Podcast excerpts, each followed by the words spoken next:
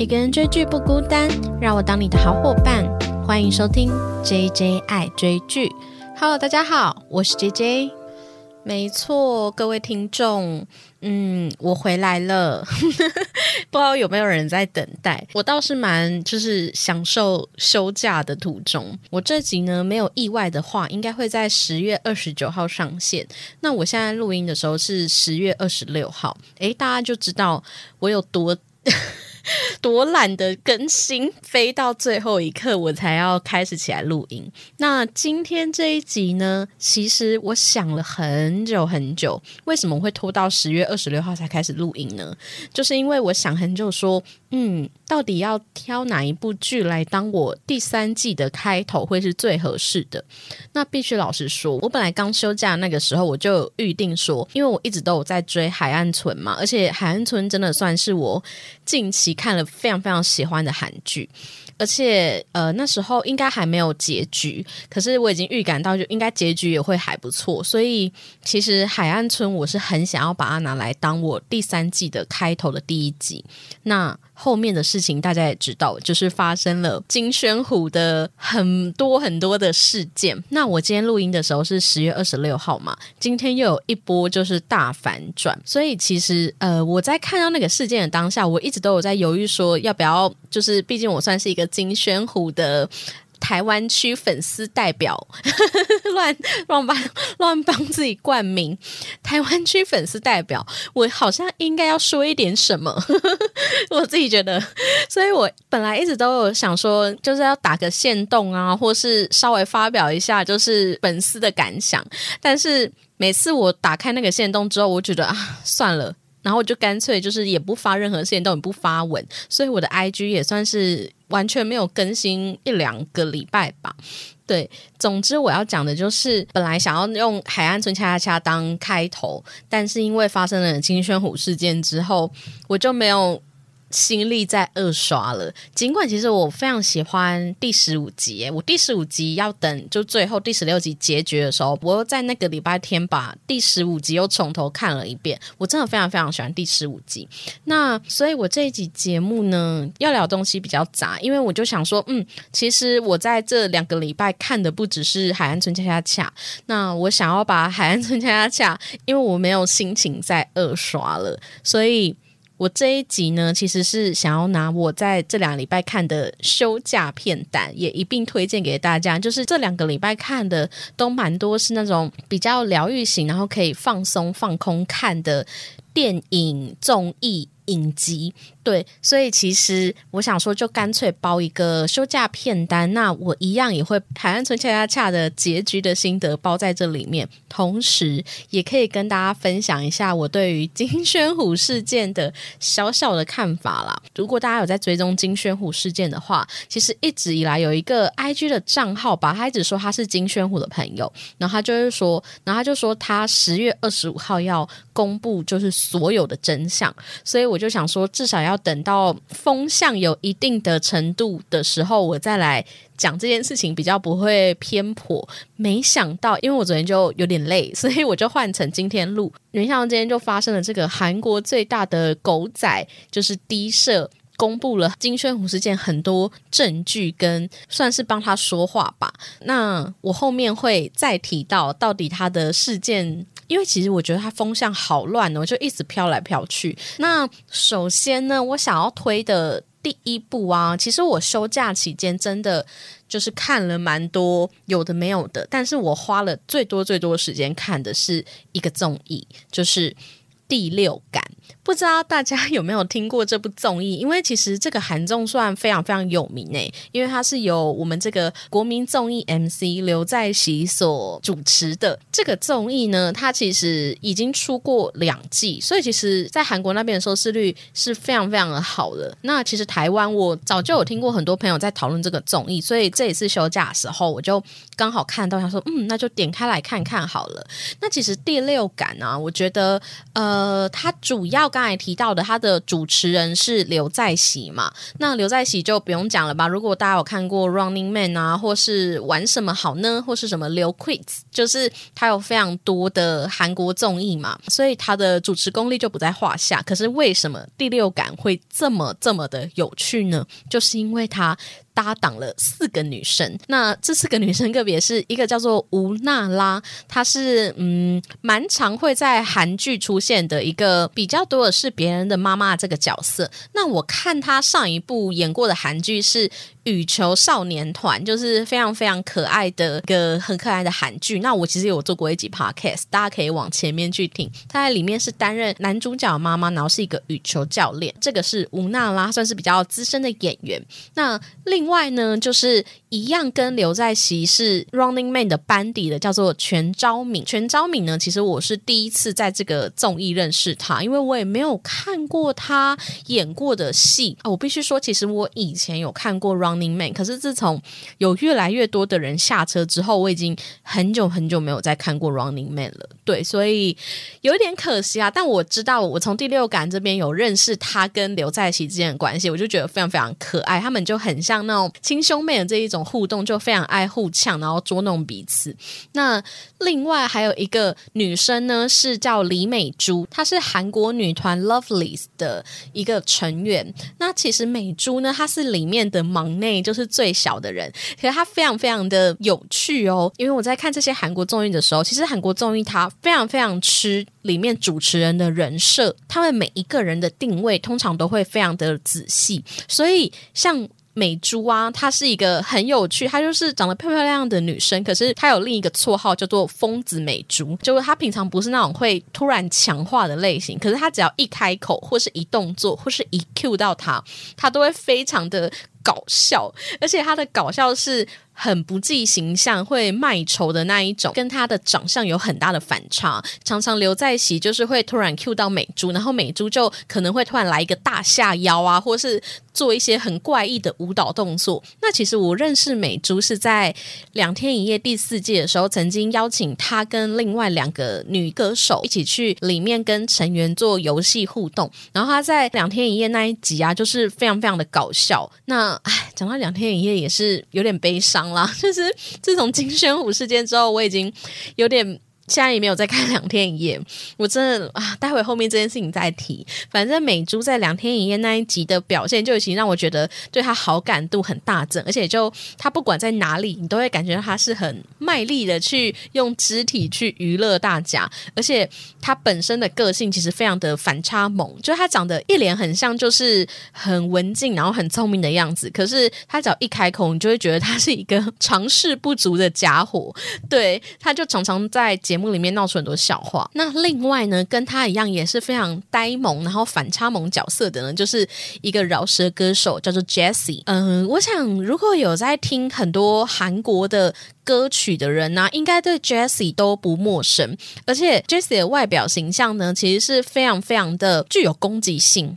就是他其实是从小在国外长大，然后十四岁的时候回到了韩国，所以他算是韩国华侨吧。那他在节目中的人设呢，都是非常的傻大姐。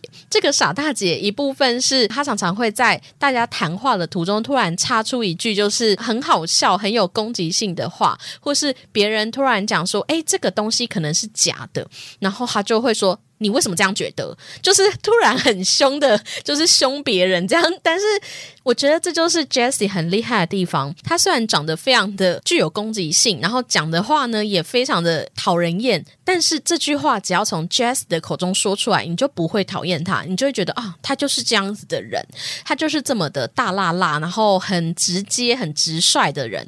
所以他在节目中呢，虽然常常会突然去呛来宾，或是呛刘在熙，或者呛成员，但是他又会马上感受到，他其实是很暖心、很照顾他人的人，而且他其实还有另一个人设，就是因为他是韩国华侨嘛，所以他的韩文不太好，他有时候一些成语啊，或是很难的那一些游戏解释，他都会听不太懂。可是我自己觉得，如果他是这么早期就十四岁就回来韩国的人，韩文不好到这个程度，也是有一点夸张啦。所以我就自己觉得，应该是有一点点去设定他的人设。对，也可能是他就是常常在放空，所以他没有很认真在听游戏介绍。这样对，总之这个综艺的好笑的点呢，就是。刘在熙配上这四个女生，这四个女生的风格都非常的明显，而且都非常的嘈杂，所以我们就会很难得的看到这个综艺的老大哥刘在熙很慌张的样子。而且这四个女生常常都不按牌理出牌，然后他在介绍游戏关卡或是开场的时候，他们就会自顾自的开始聊起来，或是自己在旁边窃窃私语，完全就没有在管综艺节目的。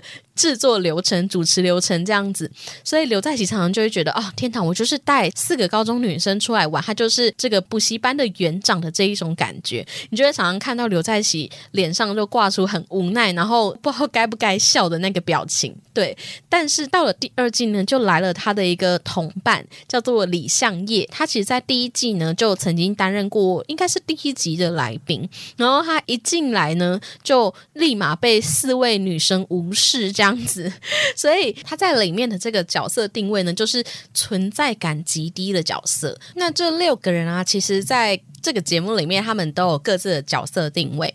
那其实就像我前面讲的，这个节目最大的卖点呢，除了第一个是角色定位都很鲜明之外，就是刘在熙会流露出非常非常尴尬，然后又 又不知道该怎么办的这个表情。那第二个是，其实他们这个节目，哎，我讲了这么长的角色设定，都还没有聊到第六感到底在干嘛。那其实第六感呢，它指的就是我们的这个直觉嘛。那那他这个节目形式呢，就是他会每一集都有这六个主持人，可能会再加一两个来宾，然后每一集他们会有一个主题，这个主题会有三个选项，他们就会实地的体验这三个选项的东西，然后去猜测哪一个是假的。那什么三个选项呢？其实在这一二日里面呢。出现最多的主题就是餐厅。那出现过什么样的餐厅呢？像是世界上竟然有这种价格的餐厅，像是一个生蛋糕要三十二万元，或是有什么新颖 idea 的餐厅，或是非常疯狂的菜单之类的。就是餐厅算是他们这一二季里面最多最多样的。一个呃主题，其实我觉得为什么是餐厅会是最大宗的主题来源呢？可能是因为餐厅比较好造假吧。对，因为这个节目的设定，第二个就是常常每一集都会带给你一个很新奇的东西嘛。可是他又必须在这三个选项里面去制造出一个。跟真的一样的假选项。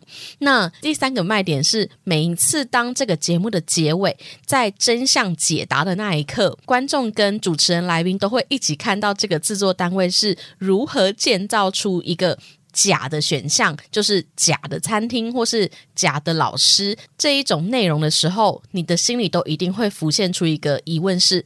制作单位真的有必要为了一个节目做到这样吗？他们几乎是从零开始，就是像他们要去造一个假餐厅的话，他就是会从找一个从来都没有人使用过的，可能十几二十年的空屋，甚至是有一点废弃老旧的感觉，然后彻底的把它翻新之后，再重新的装潢。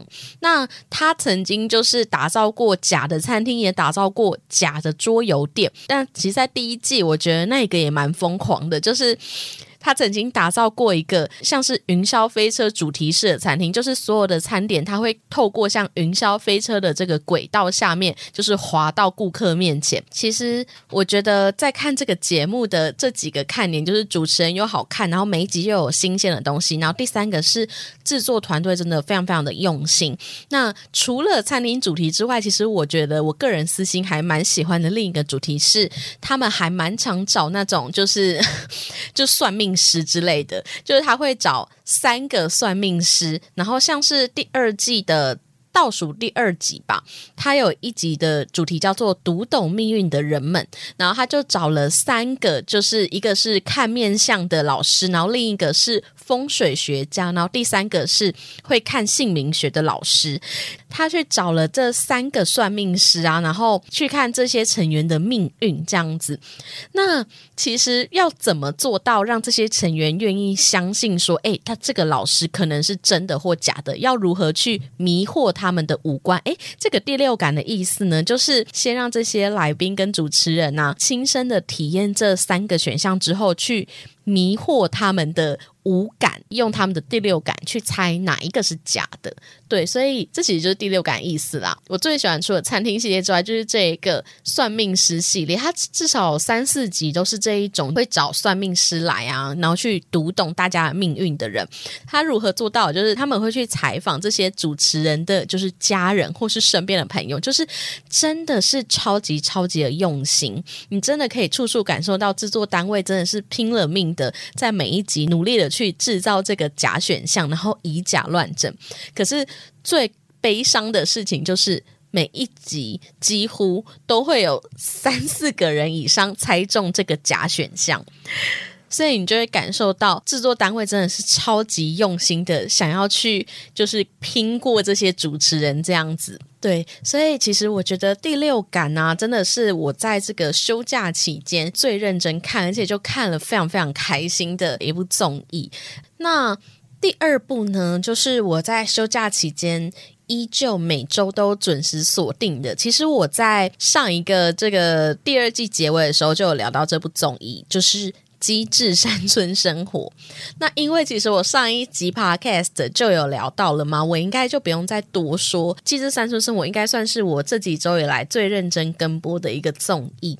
那它就是由机智医生生活的五人帮，他们在杀青之后，马上被这个知名的综艺导演罗英席 PD 把他们绑来一个山上，然后去过这个自给自足的生活。那这个节目形式就像，如果大家有看过罗。英喜 PD 的一日三餐系列的话，就会知道他就是很原始的环境，然后去就是自己煮饭啊、玩游戏啊，就是过着非常惬意的山村生活的感觉。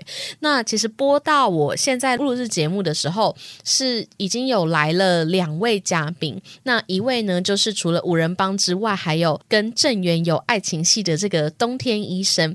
然后还有另一位嘉宾呢，就是罗莎女士。那她也是郑源的戏中的这个郑源的妈。妈妈，那机智山村生活的看点呢？其实就像我前面讲过的，就是一个就是，如果大家真的是机智医生生活的粉丝，你想要再继续回味这个五人帮之间的相处，你就可以来看这一部综艺嘛。那我想，如果你是机智医生生活的粉丝，应该多少都已经开始在追这部综艺了吧？第二个呢，我觉得里面其实有一段我真的非常非常喜欢的是。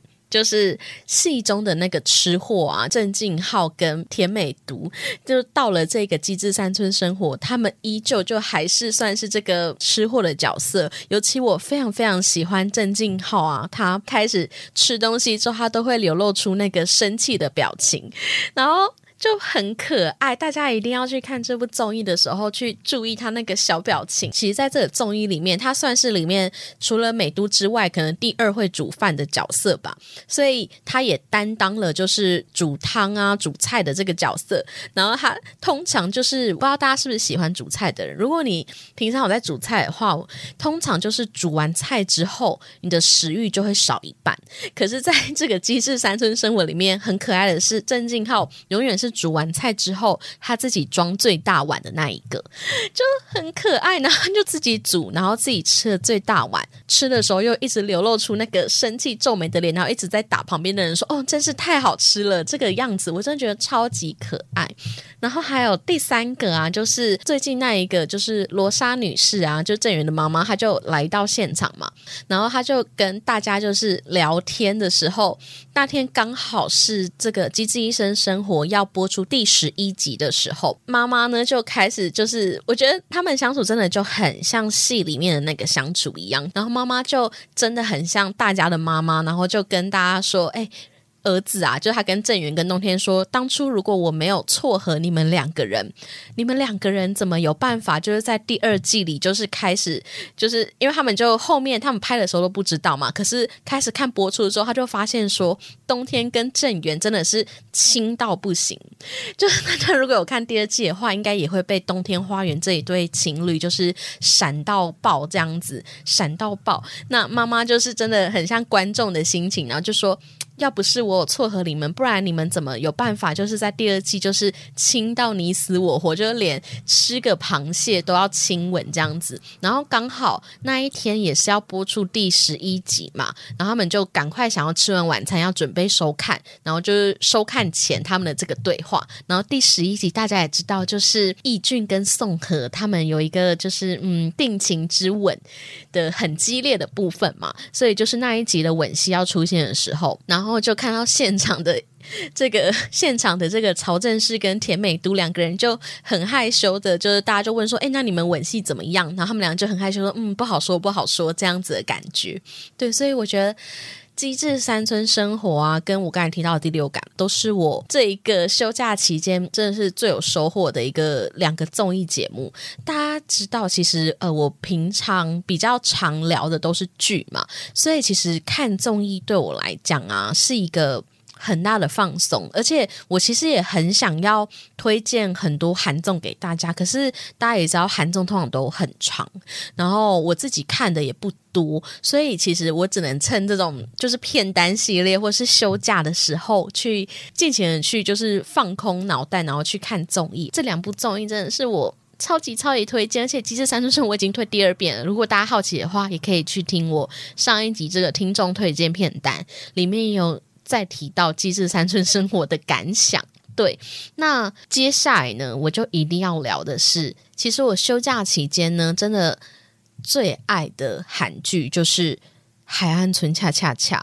可是，也就像刚才提到的，我今天录制这一集节目内容呢，是金宣虎事件又来到一个大反转。那我先小小的简介一下金宣虎事件好了，讲的很像一个什么案件的说明人，也没有啦。我觉得，呃，其实我也有一个想问大家的问题是，大家在看戏剧的时候，会不会被演员的？私生活影响，因为我们不得不说，其实，在看《海岸村恰恰恰》或是我前面录过那几 podcast 都有提到，尽管我现在知道。金宣虎的这个案件案案件这个事件之后呢，我依旧还是会认为他是一个很好很好的演员。真的，如果你真的有看过他的戏或是他的任何的表现的话，你真的不可否认他是一个好演员。那这也就说到为什么这个事件出来之后，大家会有一个很大的，我觉得起初有一点像是嗯背叛感吗？我觉得背叛感有点。重啦，那先讲一下这个事件，就是呃，大家都知道是十月十七号那一天呢，就是晚上播出《海岸村恰恰恰》的完结篇嘛，但是在。五点半左右呢，就有一个人在韩国的讨论区留下说他是金宣虎的前女友，然后他的标题写着“揭发某大势 K 姓男演员的双重厚脸皮真实面貌”。简单来说，就是他在这个里面呢，他就提到说他是金宣虎的前女友，去年二零二零年四月开始交往，还三月，然后期间呢，他们就有过这个怀孕又。堕胎的这个行为，然后他就说金宣虎就是有一点拐骗他，说他想要跟他结婚，但是因为他现在的状态下没办法，就是生养小孩，就有点跟他说，那你先堕胎，那之后我们可能有机会可以结婚什么的。其实这个听起来就逻辑有点怪怪的嘛，对，所以总之呢，他们就真的有发生过怀孕跟堕胎的事件。那在那之后呢，他就说金宣虎对他开始有一点冷暴力啊，然后连堕胎的费。费用都没有给多少这样子，所以他就是指控一个是他害他堕胎，然后他就提到说他本身可能子宫不太好，那他这一次堕胎之后呢，可能就会造成没办法生育这样子。那我先说这件事情呢，其实发展到现在都证实这件事情是。真的就是，不管是金宣虎的声明啊，或是后续像今天爆出的这个低射狗仔的报道，都证明这件事情是真的。就堕胎这个论点来讲啦，真的对女生的生理构造来说是个比较伤的举动，但是。我觉得，呃，是否生养小孩啊，真的是必须要有共识的事情。当然，很多人会说，我可能很想要这个小孩，那不管男方要不要，我自己就想要把他生下来。那我有能力、有环境可以抚养他，那当然是 OK。但是，但是。在到今天为止这个内容，哎，我先讲完好了。就是他前面的这个论坛发文，前方是在讲堕胎事件嘛，那后面其实就有指控说。金宣虎是一个双面人，就是他在外面大家的人设呢是一个很善良，然后很温暖的暖男形象，但是呃私底下会嫌弃他当初爆红的那个《Star Up 新创时代》这部剧嘛，这部剧里面的就是女配角很丑，或是嗯男女主角都已经是过气了这样子，然后又会嫌弃导演、编剧什么的，然后又有提到说他在接演最新这一部《海岸村恰恰恰》的时候，就有说到他可能就是名字不喜欢，然后。大发飙，然后要导演更改什么的，就是说他其实私底下是一个嗯非常双面性格的人，跟他表面上的这个人设不太一样。我觉得前半段其实呃前半段其实我觉得感情事件一定是。有一点点没有这么客观的成分在感情这件事，大家也都知道嘛，就是很主观。有些人认为这件事情对我来说是个伤害，可是有些人可能觉得还好。那单就刚才提到的堕胎好了，嗯，我自己觉得堕胎这件事情真的是蛮严重的。那就身体构造来说，女生的伤害比较大，但是不能说女方没有责任。就我现在讲这个，不是代表说，因为我是金宣武的粉丝，我自己觉得，就算我自己的人生中面临，就是当然，如果我们是男女朋友的时候，你就一定要有安全性行为嘛。那如果真的不小心，那就真的怀孕了。可是如果你是一个成熟的大人，我们也有自己有权利说，我要不要把这个孩子生下来？那如果是双方关系良好的情侣关系的话，那一定也要跟对方讨论，因为对方也有。部分的责任在嘛，所以其实我觉得，嗯，女方非常容易站在一个受害者的角度。我必须老实说，因为其实我在看完那一篇就是论坛的贴文啊，当然我是看中文版翻译，可能没有这么直接。那我觉得我在看中文版翻译的时候，我都觉得其实女方很把自己。站在一个受害者的角度，就是不能说他这个是错，说不定站在女方的那一个时刻的那一个观点，他在看金宣虎的行为的时候，他真的是这么想，这真的是很有机会，因为其实就是好像讲到，就是你在谈感情之中，你是不是一个很容易认为自己是受害者的人？就是可能男方稍微一些冷淡或什么，你就觉得说啊，我很伤心，我很难过。就我曾经是一个在感情中可能很常把自己扮演成受害者的角色，但是后来我开始就是。比较稍微成熟一点之后，才开始不会用这种受害者的心态来看自己。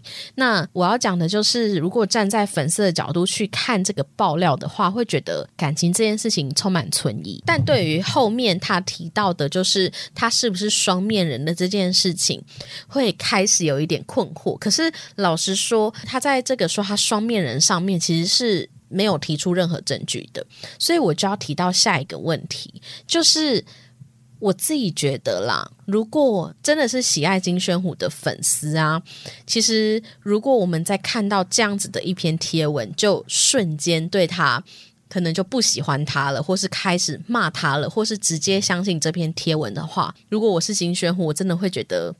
嗯，该怎么讲？就是他爆红到现在大概也是一两年嘛，那是不是这一两年的努力都是白费的？因为其实像我是把他的综艺从二零一九年底开始看到现在，中间又看了他几部戏剧，所以我们都一直看得到他的演员的状态，还有他在综艺上其实是已经接近真人秀的这一种性格。因为其实我觉得韩综，尤其像他们这种每周要播的。你要去演戏这件事情，其实没有这么容易，所以我觉得我在刚看到这篇贴文的时候，我觉得是对于自我的怀疑也有，就是我会想说：天哪，我像是一个就是这么视人不清的人吗？对，就是这种感觉，就是这种感觉很微妙，就是一部分会觉得说，有可能吗？因为。综艺这件事情其实有一部分是真实的自我了。那他在综艺上是一个这么温暖的人，然后里面的成员也曾经用温暖来形容，就是金宣虎这个人。所以当你看到这样子指控的时候，你会在想说：嗯，是我，我其实不太会看人吗？可是可是还好吧，我没有到这么迟钝到就是这么容易被骗吧的这一种感觉，所以我觉得那个感觉是很复杂的。那在这个贴文之后，就是经纪公司是到第二天还第三天才回应说，他们还在厘清事实之中，然后请大家给他一点时间，最后说出一个声明说。嗯，金宣虎会在之后跟大家就是亲自说明。那大家也知道，就是金宣虎到第三天的时候，他就发布这个声明说，他就是那一个 K 姓演员，他跟这一个女生，他们是基于就是。呃，彼此之间非常美好的状态下开始进行交往，那造成他这么多的伤害，他觉得很抱歉。他几乎是全盘承认了，就是这个女生提的事情。所以到至此呢，就是所有的风向都带到说金宣虎真的是一个渣男，然后是一个双面人。然后这个时候，就是他代言的很多广告啊都下架，他一直出演的这个两天一夜第四季这个综艺也把他辞退了。其实。我真的觉得看到这一段有点难过诶，可是，嗯，你也能够理解啦，大家还是出来工作就是以利益为主嘛。其实到这个地方为止，都还是金宣武是个渣男。但是厉害的网友开始会去漏搜，说到底他的前女友是谁嘛？那就渐渐被挖出有一点点风向冒出来说，哎，他前女友好像是十年前的这个气象主播，然后长得很漂亮什么的。然后就开始被冒出来说有这个身份的时候，这个前女友呢就突然回来，就是在他原先的帖子说，哦，他跟金宣虎之间的误会已经解除了，那他。他也决定要原谅他，那他要把帖子删掉，这样子，然后这件事情就这样没了。大家也都对金宣虎有一些很不好的印象，然后也彻底的让他的事业就是有点毁掉的状态。对，因为大家也知道，其实呃，韩国在这一两年就是好像还蛮常发生这种事。就这期间，其实也有过一个阴谋论，是说是不是经纪公司就是为了要让金宣虎续约，所以才。安排这一出戏，当然，其实经纪公司在。昨天吧，就是也有发一个声明说，其实他跟金宣虎的合约是从二零二零年签到二零二三年之间是没有这个呃合约纠纷的问题这样子。但是我觉得至今看来，其实金宣虎的经纪公司好像都没有太出面帮他抵挡纠纷的。不管是一开始就是他发的那个声明，像有发还没发一样，然后最后又让金宣虎就是自己出来发声明嘛。这一次到了十月二十六号的时候，低设大爆。料嘛，然后他也发了一个声明说：“哦，我们没有什么好说的，很抱歉。”你会觉得这个经纪公司好像哪里就是怪怪？他唯一发的声明就是十月二十五号的时候呢，有一个。一直以来的算是说是金宣虎的朋友的一个账号吧，然后他就说他十月二十五号会公布就是所有的真相。二十五号的时候就有提到说这一切都是经纪公司的阴谋，然后就是暗指说是经纪公司为了要逼金宣虎续合约，所以才做这件事情的。但是经纪公司在这个时候才发了一个完整的声明，甚至有。一点证据说，其实他们的合约是二零二零年到二零二三年，这是经纪公司从事件开始到现在唯一比较完整的声明。可是自此之后，关于金金宣虎事件，他几乎是有一点避而不谈的。那当然，我们也知道，其实经纪公司在这方面应该损失也是惨重。那我们也不知道他跟金宣虎之间的关系是什么。到了今天这个低设的爆料内容呢，就是。整个风向有一点在转向，说其实前女友本身就是一个说谎成性的人，然后也提供了很多不管是金宣虎的朋友或是前女友的朋友提出的事证，就是一一的去提出了十二项打脸的指控，说其实前女友从头到尾都在说谎。那我自己觉得感情的事件呢，发展到现在，其实真的蛮难看的。我不得不说，真的是蛮难看的，但是。这也是自己要承担的后果，就是当你一开始想要诉诸于大众去进行这一种分手的复仇的话，那真的很有机会，就是会把所有的不管是事实也好，还是嗯别人想要陷害你吧，就是去跟媒体爆料也好，这种事情都会诉诸于众。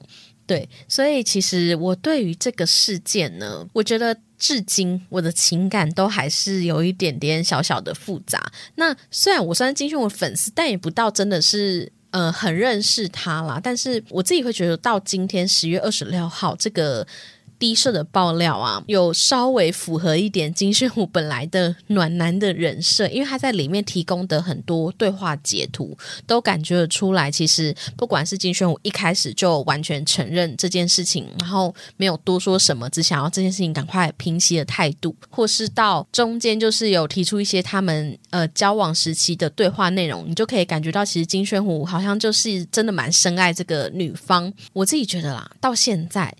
这个风向好像还是有可能有变化的时候。其实我只是想要聊一件事情，就刚才提到的，就是如果我们这么容易被这些不管是媒体爆料也好，还是前女友爆料也好，去抹杀一个演员的努力，对于那个演员来讲，真的算是一个很悲伤的事情。就是他花了。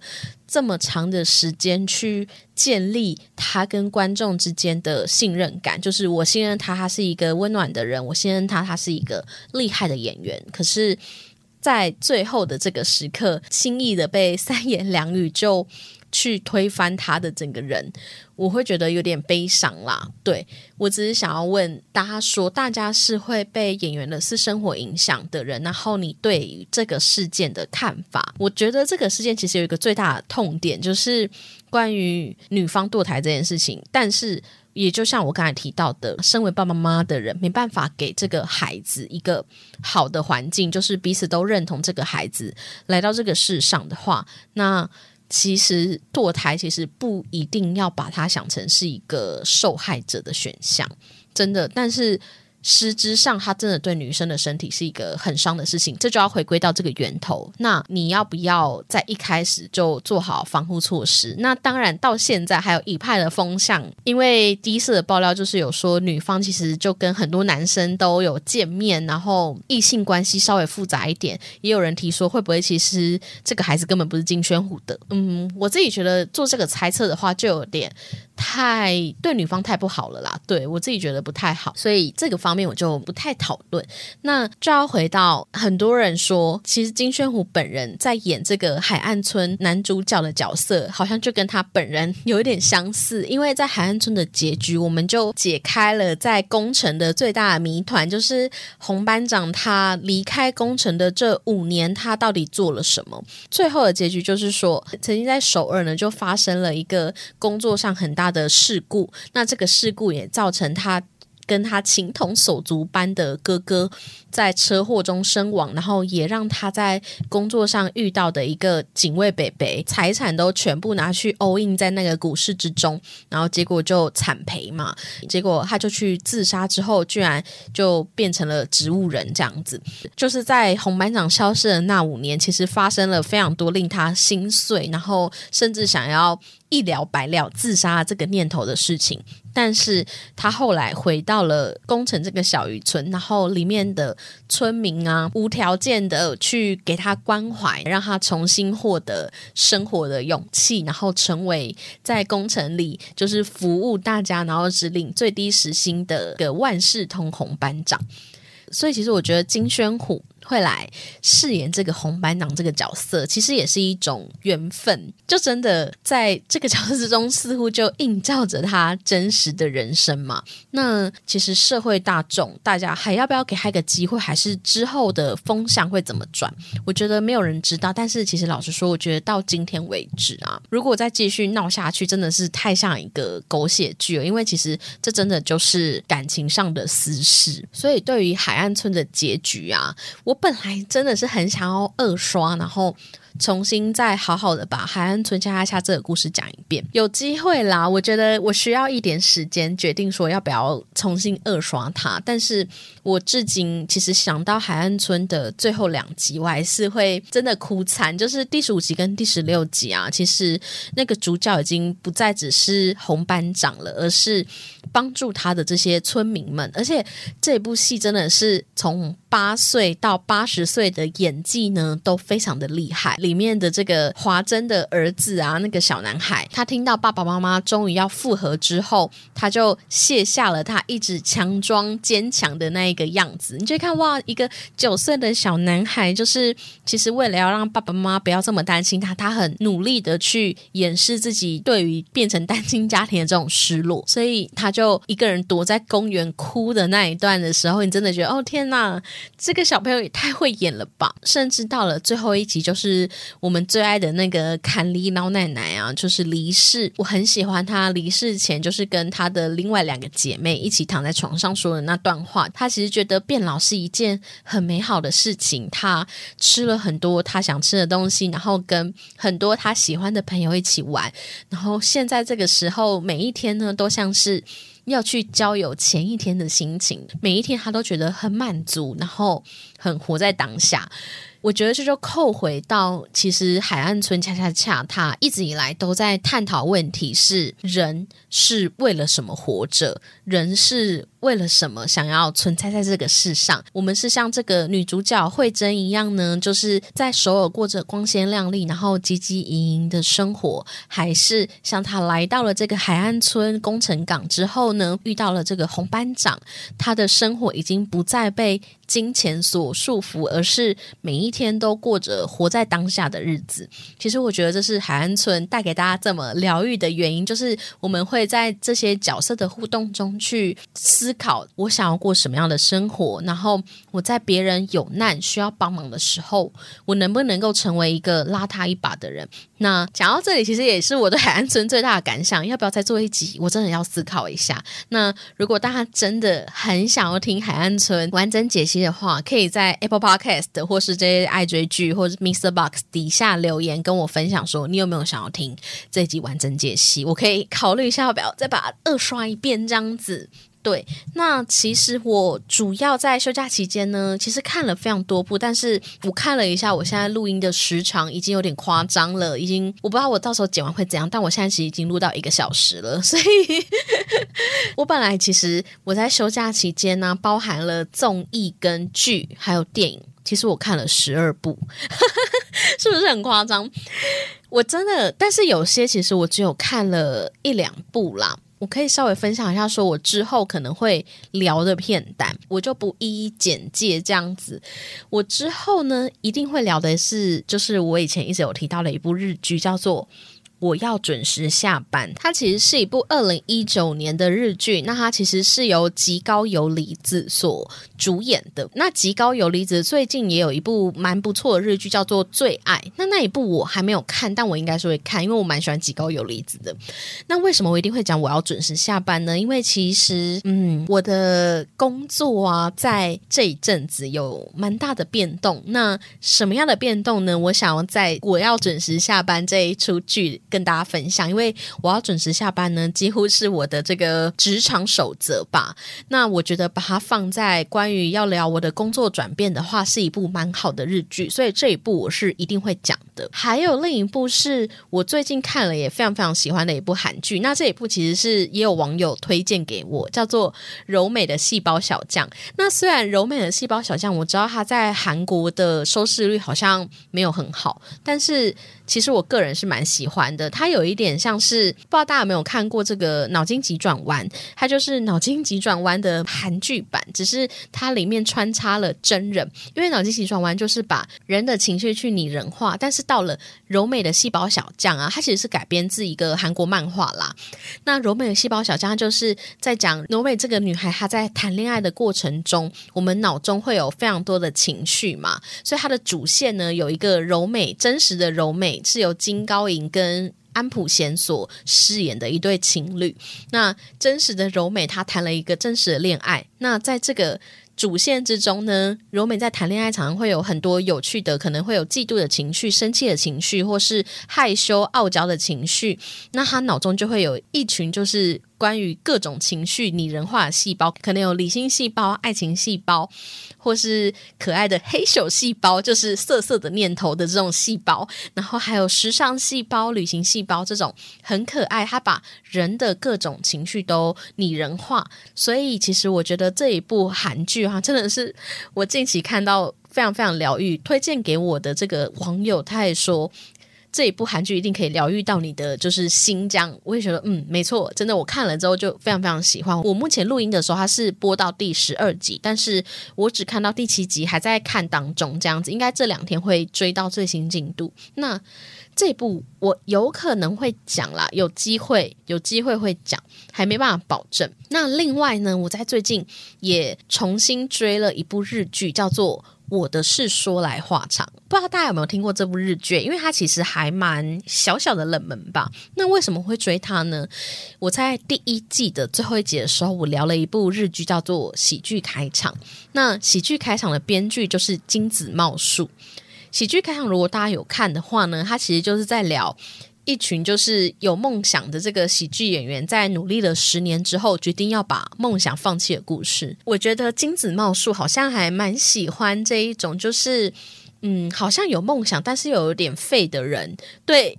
因为我的是说来话长呢，他的那个主角是很帅气的生田斗真，可是这应该是生田斗真演过最废的角色吧？他就是在饰演一个失业六年的三十一岁的尼特族，就是跟妈妈住在一起，然后靠妈妈养。可是这部日剧好看的地方在于。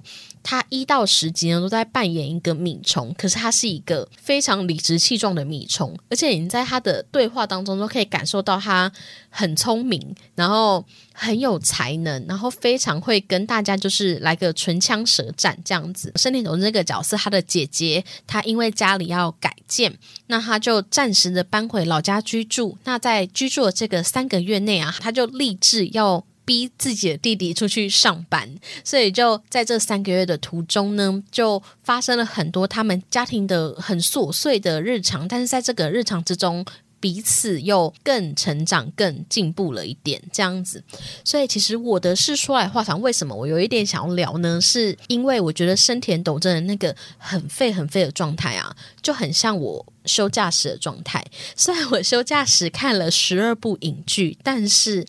我几乎就是躺在床上看的，对，而且我也没有在更新我的社群嘛，所以其实我其实还如果我没有一件就是要做的事啊，我很容易就是呈现一个软烂的状态。所以其实我对于生田斗真饰演这个角色三十一岁的尼特族非常的有感想，所以这一部日剧我也蛮喜欢的。但是有没有要聊呢？我会考虑一下。但也就跟大家分享说，如果你也是一个蛮喜欢软 烂过生活的人呢，这部日剧真的蛮推荐可以看一下的。对，金子茂树编剧所编的这个《我的事说来话长》。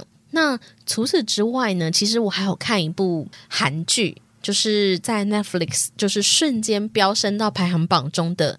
以无之名，我必须老实说，其实以无之名，我目前好像只看到第五集。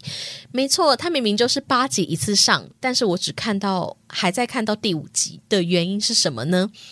因为以无之名呢，嗯，它是一个有一点动作片、警匪片、黑帮片嘛，这一类题材一直以来都不是我会。很有兴趣的题材，我觉得可能是因为比较没有共感吧。我可能又有用一点点道德的这个思想去看，而且其实以无知名的最一开头第一集啊，那个女主角韩少熙她在饰演那个角色，她是一个高中生嘛，但是她就面临了爸爸在她面前被杀死，然后她想要复仇这个心态。但是呢，我也不得不说，韩少熙，我一直来看她无法抗拒的她，或是夫妻的世界啊，我都觉得她虽然。然表面长得很漂亮，然后很柔弱的样子，可是实际上你在看他演戏的时候，他都会有一股该怎么样阳刚味存在。所以我真心觉得以无之名的这个角色真的是为他量身打造的，就是柔中带刚，刚中带柔的这一种感觉，真的是韩少熙特有的。然后又有一点点厌世啊的这一种暗黑的感觉，是真的很适合他。但是我对于剧情的设定，就是他第一集他有一点莽撞，然后有一点冲动的这个行为，我其实有一点点难理解啦。但是我知道黑帮片很多都是这种角色嘛，所以。这也是我比较少看黑帮片的原因，因为我自己算是还算是做事情还算理性的人，所以我当看到这种情绪放在理智前面的这一种选择，我都会有一点小小的出戏。这也是以无知名，我一直有一点点难入戏的原因。尽管我真的觉得韩少贤很适合这个角色，但是。看到后面我还是觉得还不错啦。我现在是看到第五集，我会努力把它看完，但是会不会做呢？我不确定。但是我知道《以无之名》有非常多人推荐，大家也可以跟我分享说，《以无之名》你喜不喜欢？那想不想要听我解析？因为我不会说我不喜欢它，但是就我个人的喜好来说，《以无之名》真的不会是我一般会喜欢的类型。对我必须老实说，但我还是有努力的把它看下去，这样子大家可以分享说你喜不喜欢这部剧？那这部剧我会考虑要不要做。那除此之外呢？其实还有台剧《四楼天堂》，目前我只先看了前两集，我想要稍微的在。养他一下，他好像目前是演到第四集还是第六集了。我想要再稍微的，就是可能到下礼拜再把它全部看完这样子。那四楼天堂，我本身这个议题是很感兴趣的，因为主角是黄秋生嘛，他是一个推拿师傅，他可以借由去推拿别人的身体，去感受他的生活习惯，还有他平时是不是一个很会压抑自己情绪的人。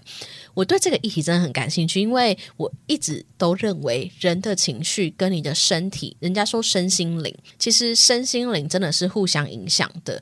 当你觉得你呼吸比较不顺的时候，你应该去思考说：哎，现在是不是我呃压力比较大的时候，还是怎么样？所以其实我一直都认为你的情绪其实是影响你身体一个很大的因素。所以，嗯，四楼天堂的这个议题我还蛮感兴趣的。那其中还有一个角色是谢颖轩所饰演的咨商师嘛。